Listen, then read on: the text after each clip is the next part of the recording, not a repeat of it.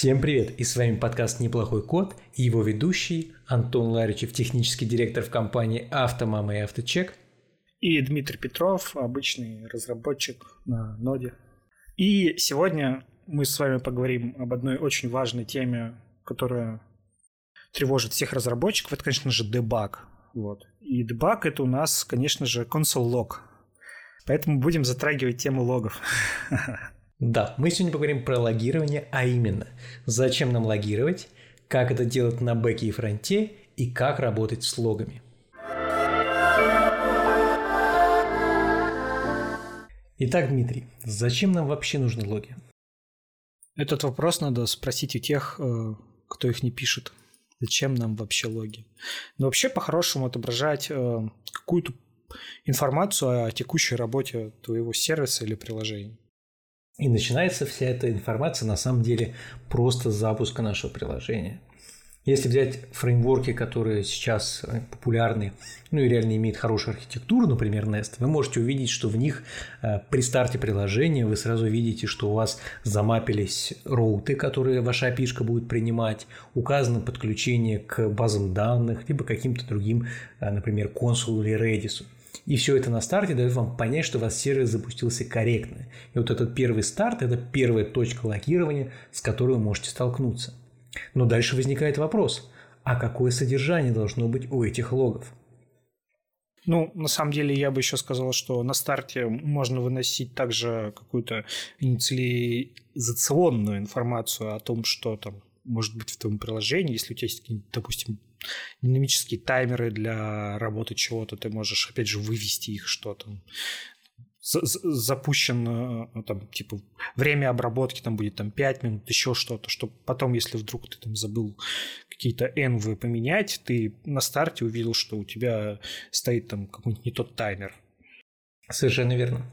Ну и важно понимать э, тайминг, когда ваше приложение стартовало, и логи, которые в нем содержатся, потому что если, например, говорить о каком-нибудь Docker environment, то ваше приложение, там, Docker контейнер может быть перезапущен, передеплоен несколько раз. И чтобы понять, где возникла та или иная ошибка, необходимо, чтобы каждая строчка ваших логов содержала какой-то таймстемп. Да, ну и вообще вывод такой информации, ну, то есть э, в основном, конечно, все, когда говорят о логах, это там console log, если брать тот же JS, э, или какой-нибудь там println, или еще что-то. Но это неправильный подход скорее. Ну, то есть логи-то он выведет, но информации в этих логах чаще всего будет недостаточно, особенно если у вас какое-то продакшн нагруженное приложение – а, вы просто запутаетесь, вы не поймете, где и что происходит. Обычно дополнительно берут либо какую-то библиотеку, которая позволяет обрабатывать, ну, опять же, в Nest, допустим, по умолчанию нестовский логер выводит, в общем-то, по процесс, а, который вывел информацию, выводит таймстемп, и если ты указал какой-то контекст, он и контекст выводит. Ну и да, и сам уровень ошибки цветом, типа это ошибка, лог или что-то еще. Да, ну, соответственно, вот эта штука а, у вас может осуществляться либо вашим написанным логером. Понятно, что в конце вы все равно будете использовать консоль лог, чтобы вывести что-то в консоль. Но над этим консоль логом должна быть настройка, которая позволяет вам задавать этот контекст, определять корректно таймстемп, выводить какие-то разные уровни этого логирования и настраивать, что, например, на продакшн environment у вас не должно быть, например, каких-нибудь дебаг э, уровней, а должны быть только какие-нибудь warning или эроры. И вот этот логер вы можете взять либо сторонний, либо использовать встроенный фреймворк, либо уже написать самостоятельно. Понятно, что самостоятельно писать, ну, так себе сомнительная задача, хотя понятно, что мы любим изобретать велосипеды, но точно готовый логер нужно взять и подключить к приложению, если во фреймворке его нет. Да, это, кстати, очень удобно бывает. Э, есть логеры, которые умеют подхватывать там всю информацию из э, запроса REST, который тебе пришел, сразу ее выводить тебе не нужно будет самому это откуда-то вытаскивать и пытаться там понять, что было в хедере, что было еще где-то. Он тебе сам все выведет. Дальше встает уровень, а как нам логировать, на каких уровнях нам логировать. То есть мы можем с вами какую-то информационную вещь там, логировать на уровне а, какого-нибудь трейсинга. То есть мы выводим все подряд. То есть мы когда хотим вывести, что у нас произошло событие А, стартовало, закончилось, то это там обычно какой-то уровень обычного лога. Но, кроме этого, нам нужно понимать, что мы должны еще также разделять те случаи, когда у нас возникает warning, ошибка, ну, либо какой-нибудь совсем фатальная ошибка. Поэтому, если вам нужно что-то просто вывести информационно, то это инфо. Если вы хотите использовать эту информацию как дебаг в дальнейшем, то это уровень уже дебага, который вы включать можете при определенной, например, настройке вашего окружения и отключать, если вам это не нужно, и у вас все работает в штатном режиме. Ну, ну на самом деле, мне кажется, основных-то ну, лично я там, в своей практике встречал основные уровни. Это error, warning и info. Вот три обычно дебаги всякие удаляются. Они ну, не идут в продакшн, да и они там, наверное, особо не нужны. В продакшене это полезно, когда ты, э, например, словил ошибку, и без того, чтобы править код, проходить ревью и заново его деплоить, ты просто передаешь, например, в твою переменную окружение типа включить логи дебага, и они у тебя просто появляются. И ты начинаешь все новые э, уже запросы видеть вместе с дебагом. Поэтому он полезен, но только их нужно э, регулировать с помощью переменных окружений, когда ты его стартуешь. Ну, это вообще хороший вопрос к тому, тут уже возникает, куда, куда можно ставить такие логи. Потому что если это у тебя, опять же, какая-то какую-то там обработка массива, и в нем все происходит быстро, твои логи могут очень сильно замедлить действие приложения. Да, совершенно верно. Действительно нужно иметь в голове, что каждый лог, который вы создаете, создает дополнительную нагрузку. Если это в повторяемой операции, которая происходит быстро, это будет проблема. Ну, например, хороший, например, кейс дебага. Э, например, то, что вам вернул сторонний сервис э, через REST API. Это раз э, старт или окончание каких-то работы ваших внутренних таймеров. Или получение данных э, по сложному запросу из базы данных, которые вы не уверены в его результате. Вот это все, это то как раз, что подлежит дебагу. В этом случае, если мы будем брать получение ну, какие-нибудь сторонние API, да, тут зависит от того, как часто ты к нему обращаешься. Если, допустим, не часто, то можно, в общем-то, залогировать навсегда это место и оставить его нетронутым. То есть вообще все, что требует какого-то редкого обращения, можно вполне себе безболезненно логировать и не бояться. А вот если ты там ходишь очень часто, вот тут уже достаточно опасно, хотя можно поставить там какой-нибудь обработчик, который будет логи выводить на каждый там десятое или там тридцатое сообщение, как-то суммируя в них информацию и выдавая ее тебе. Ну да, понятно, что про быстродействие забывать нельзя, но и потерять информацию тоже страшно, когда ты как бы что-то решил не залогировать, а потом к тебе прибегает человек говорит, а у нас ничего не работает, а ты ничего не можешь воспроизвести, потому что непонятно, что не работало в тот момент, потому что логов нет. Ну и в этом случае тебе не поможет включение дебага, потому что логов-то нет уже. Согласен, в этом случае не поможет. Ну и самое важное, как бы, это эроры. С эрорами отдельная тема, их в любом случае нужно логировать, но кроме этого этот error нужно сразу мгновенно оповещать разработчика о том, что он произошел, потому что просто залогированный error, который болтается в логов, он никому не будет нужен до тех моментов, до тех пор, пока не придет бизнес и не скажет, что типа у нас все сломалось. И тогда ты лезешь, смотришь, ах да, там последние 20 дней были эроры, зашибись. Но на самом деле это работать не будет, поэтому на эроры, на какие-то такие события я рекомендую дополнительно отправлять их в какую-то систему пуш-уведомлений, будь то Sentry, Rollbar, все что угодно. Но уровень error должен быть мгновенно оповещать разработчика о том, что произошло какая-то гадость. Да, кстати, ну, мы чуть попозже еще об этом поговорим.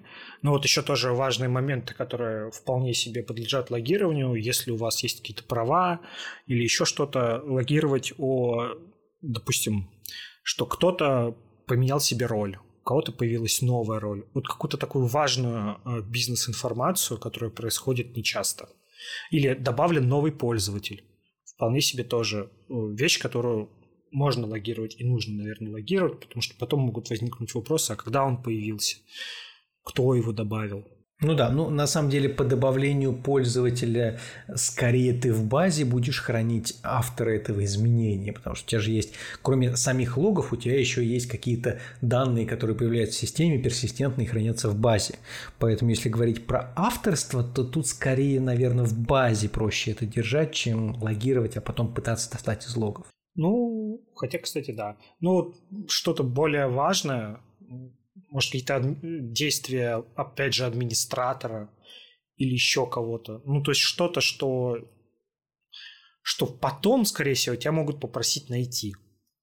Ты можешь, конечно, все сохранять в базу данных, но она, наверное, не для этого создана. Это стопудово. Нет, то что, не, то, что не связано с какими-то сущностями, хранящимися в базе данных, в базе данных хранить не нужно, потому что для логов ни одна база данных не подойдет. Это должны быть специальные хранилища. Ну, понятно, что там тоже внутри базы данных, но которые адаптированы под работу с логами. Ни в коем случае ни Mongo, ни PG, ни SQL другой. Ну, как раз, наверное, можно теперь прийти, наверное, поближе к этой теме, э, к теме хранения этих логов. Для начала можно еще рассказать э, маленькую сноску про то, что в каком формате могут быть логи. То, что для человека и для какой-то системы это две разные вещи. Э, в основном, если мы используем какую-то внешнюю систему для чтения логов, обычно это JSON. Логи вводят в JSON и хранят там. Но в иных случаях это должен быть какой-то читаемый для человека текст. Потому что если дебажить или разрабатывать что-то, и у тебя логи выводятся в JSON, ты просто в какой-то момент убьешься, потому что читать это совершенно невозможно в консоли. Нет, JSON нужен на уровне, когда у тебя есть некоторый парсер логов, который потом этот JSON преобразует в объекты, по которым можно искать, там, например, конфигурировать и так далее. Тогда JSON полезен. Если у тебя маленькое приложение, и ты не планируешь эти логи где-то агрегировать, то лучше plain текст, где ты можешь человеческим языком написать, что у меня все упали.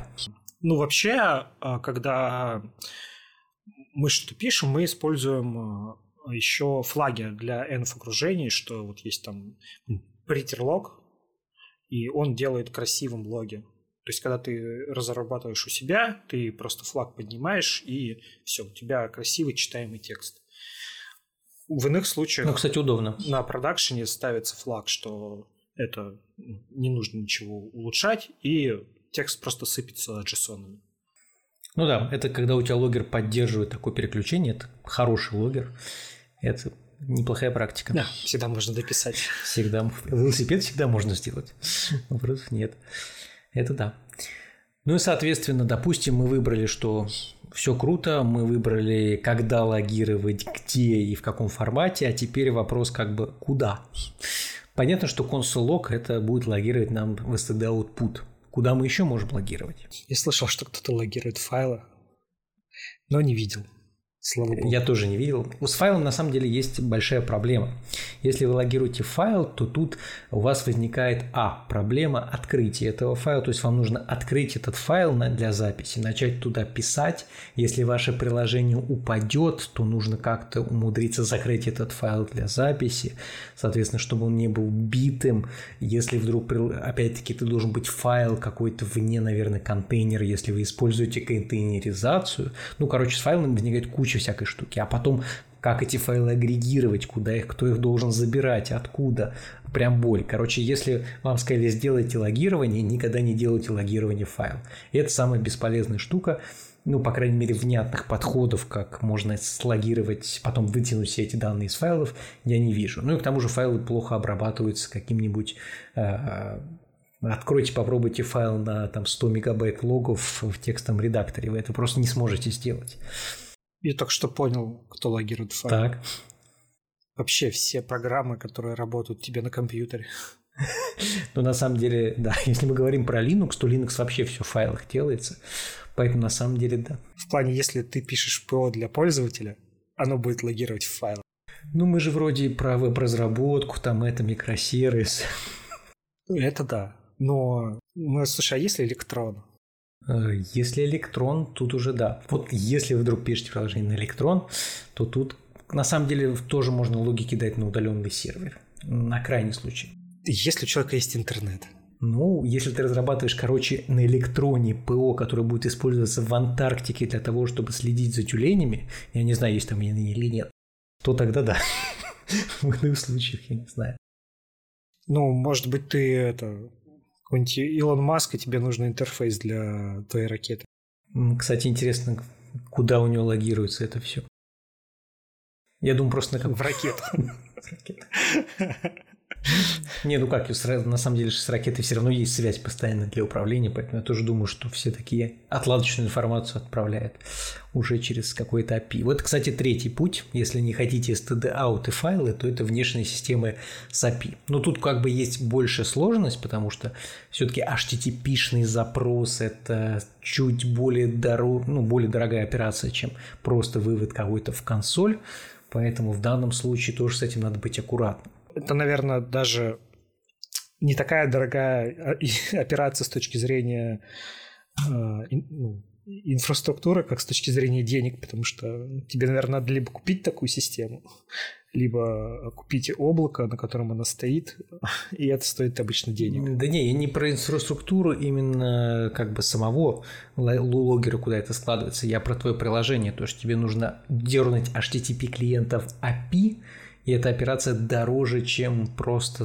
вывести строку в консоль. Я про это говорил. Ну, это да. Ну, а так, да, тебе нужна, собственно, эта самая система. Ну, обычно такие решения подходят для, наверное, небольшого бизнеса, у которого еще нет высокой нагрузки. Это очень дорого посылать столько сообщений. Ну, то есть, если у тебя высоконагруженная система, это дорого. К тому же, помимо того, что это дорого, это может быть, э, есть, ну, неудобно с точки зрения того, что если у тебя отвалится соединение, ты можешь потерять логи. Ну да, у тебя ненадежный HTTP протокол, который как бы все, моргнул свет, прости, прощайте логи. Соответственно, вот вы накидали, короче, ваших логов в консоль. Что дальше с ними делать? Ну, то есть самый простой кейс, э, вы все залогировали, нашли где нужно логировать, что нужно логировать, добавили таймстемпы, Казалось бы, все закрыто, все круто. Теперь, короче, приходит к вам пользователь и говорит, у меня проблема. Вы лежите, соответственно, в логи, который вывел ваш сервис, и дальше вам нужно в них найти. И тут мы сталкиваемся с двумя проблемами. Проблема номер один – нужно искать по этим логам.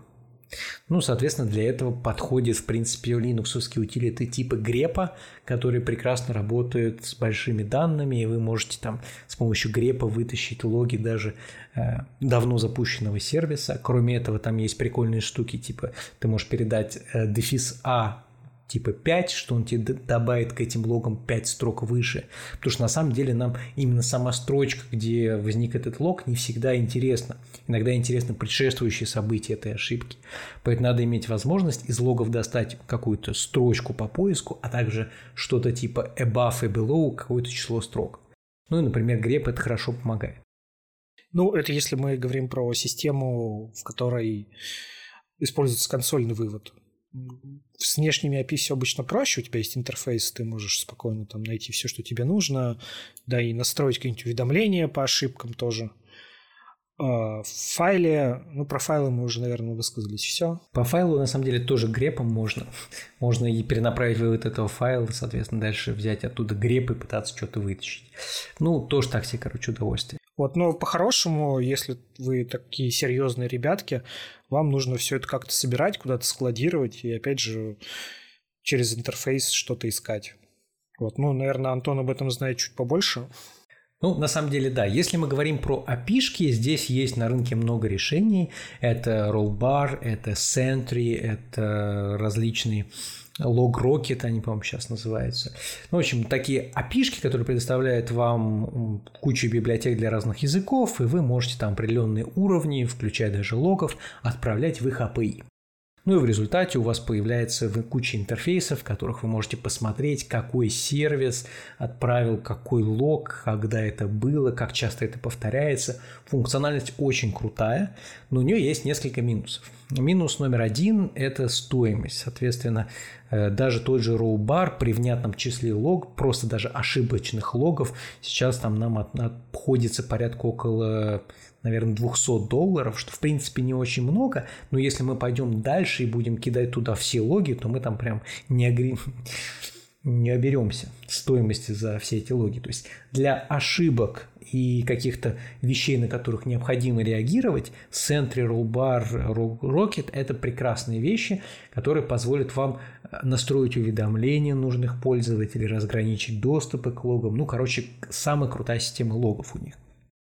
Но если вы хотите именно логи, то в данном случае вам необходимо будет либо платить много денег за готовые решения, либо делать, как обычно, open source решения. Какие open source решения у нас есть? Так как мы с вами будем писать в std out, а не внешний API, нам необходимо уметь собирать эти логи. Соответственно, эти логи умеют собирать так называемые экспортеры. Соответственно, э, в данном случае, если мы, например, в докере запустились, то мы можем докинуть дополнительный докер-драйвер от, скажем, Loki, и у нас будет централизованная система, централизованная база данных, адаптированная именно под работу с логами, в которую будут собираться наши логи. По сути, Таких решений тоже несколько. Это локи для, соответственно, стека, если мы используем графаны локи Prometheus. И Logstash, если мы используем Yelka Stack, это Elasticsearch, Logstash и Kiban. Соответственно, после того, как мы получили туда логи, мы можем взять там графану в случае локи и там кибану в случае логстэша и по этим логам писать уже поиски, агрегации, парсинг JSON, все, что нам необходимо. Это удобная вещь, которая позволит сразу же получить логи в одном месте, потому что мы сейчас еще в дальнейшем поговорим про самые сложности, и сложности, если у вас нет агрегированной логи при микросервисной архитектуре, это прям сложность возрастает неимоверно. Есть еще другие open source решения, типа Fluent Greylog. Я ими, к сожалению, не пользовался, поэтому никак прокомментировать не могу. Но вот Loki и Logstash – это хороший стандарт решений. При этом Loki мне нравится чуть больше, он более производителен, меньше кушает там место памяти, чем Logstash. Хотя, возможно, при внятной настройке Logstash тоже что-то даст. По сути, ваша задача взять все логи, которые вы собираете с разных сервисов, и объединить в одном месте – Потому что без этого у вас возникнут следующие сложности. Первое – это если у вас микросервисы. Вот тут начинается полная боль. Потому что когда у вас идет запрос, микросервисом, соответственно, должен э, раз микросервис реагировать, два, еще опишечка, и у вас на один запрос с вашего фронта будут идти три различных лога в трех микросервисах. Как же нам их связать? С помощью Trace ID. Yeah. Где нам его получить? Много где. Ну, мы, кстати, по-моему, даже это обсуждали уже в одном из прошлых подкастов, да? Ну да, про микросервисы мы как раз говорили, что для микросервисов вот такое логирование – это просто must-have, то есть у вас должен быть сквозной айдишник. Ну, наверное, если высокая нагрузка, да. Если еще небольшая, можно разобраться и самим, но сложно. Но все же нужно всегда закладывать такую вещь, как Trace ID, иначе вы потом просто потеряетесь в Да, как раз хороший кейс вот этого использования Trace ID, если вы агрегируете логи, скажем, в локи, то, соответственно, вы получаете возможность по одному Trace ID в поиске получить все строчки со всех микросервисов, которые были задействованы в рамках этого запроса. Но, опять-таки, это вещь, которую вам нужно будет прокидывать, реализовывать, там, как э, в RabbitMQ, в HTTP, ну, короче, в любых транспортах вам нужно будет убедиться, что этот Trace ID есть. Еще из, одна из сложностей, которая есть, это, конечно же, ошибки. Потому что об ошибках нужно сообщать. Желательно сообщать сразу и разработчикам. Что ты можешь сказать по этому поводу? Но на самом деле действительно нам э, по всяким ошибкам реагировать нужно практически мгновенно. Ну, в реальной жизни, конечно, это не так, типа у нас насыпятся ошибки, а мы потом утром сядем, разберем. Даже на практике я вижу, что самое простое решение – это каждое утро хотя бы открывать эти ошибки, потому что если их много и у вас много микросервисов, это боль. Но вам в любом случае нужно будет решение. Какие есть? Опять-таки вот Sentry Rollbar Rocket, они позволят вам автоматически настроить уведомления. Если у вас уровень вашего логирования ошибка, и оно прилетело соответствующий в этот сервис, оно вам отсылает письмо, там бот в Slack, можно в Telegram, ну, короче, куда угодно. Второй вариант – это больше самопальный, э, так как у вас есть агрегированные логи в том же Loki, Logstash или в чем угодно, вы можете во всех этих системах настроить себе фильтр по соответствующему уровню, особенно если у вас это все качественно в JSON это сделать легко. И на этот уровень уже тоже кидать уведомления, куда вам заблагорассудится, но это будет более такое собственноручное решение. В целом, на текущий момент, например, мы пользуемся рулбаром, что в принципе неплохо.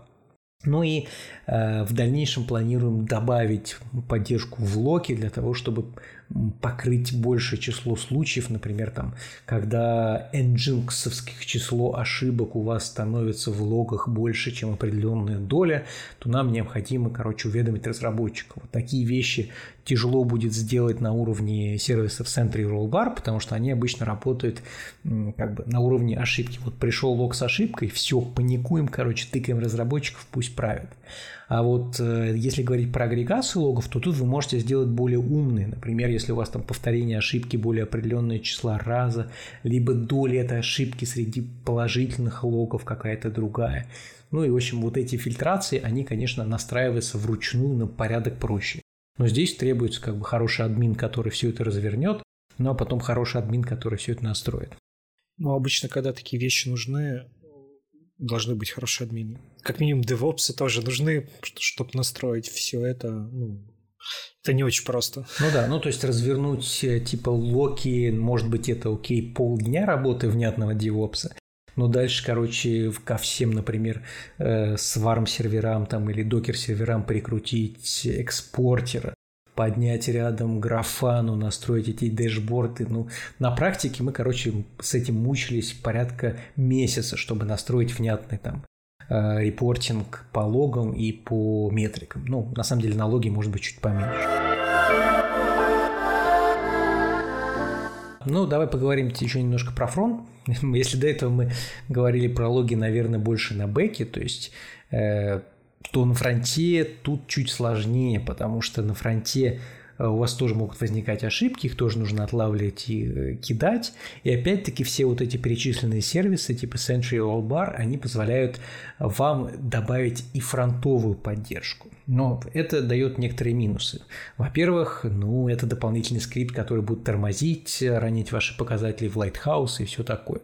Это нужно иметь в виду но плюс от них большой. Например, у вас возникла какая-то ошибка у пользователя, и пользователь, например, не смог приобрести товар в вашем интернет-магазине, то благодаря тому же Central бару вы сможете получить как бы либо некоторый типа видео, как это происходило, либо хотя бы последовательность шагов для воспроизведения а также устройство там, и э, браузер, которого это, было, это все произошло. Потому что если на бэке, на бэке как бы у нас одна версия ноды, на которой это все запускается, как бы и ошибки, ну, понятно, могут сыпаться.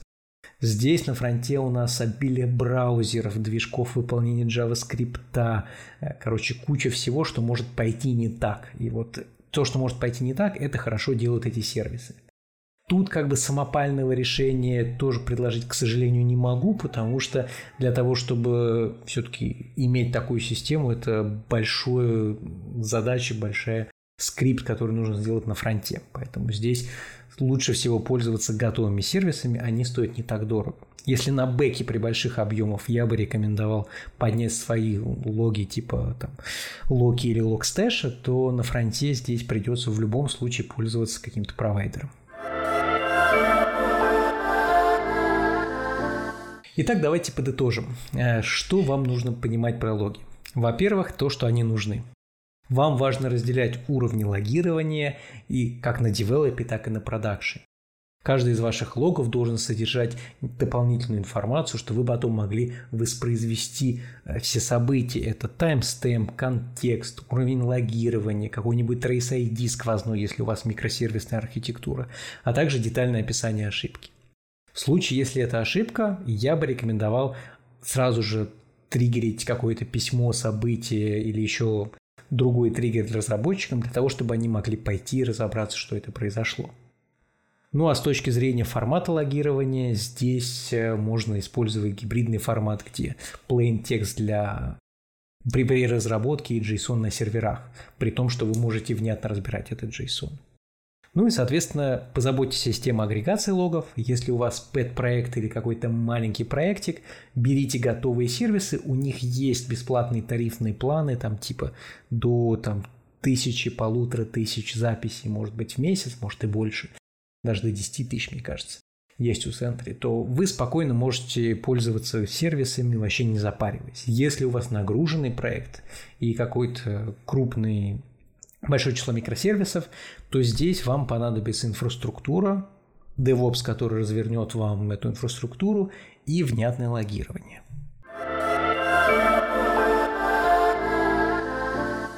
Ну что же, с вами был подкаст «Неплохой код». Услышимся в следующем выпуске.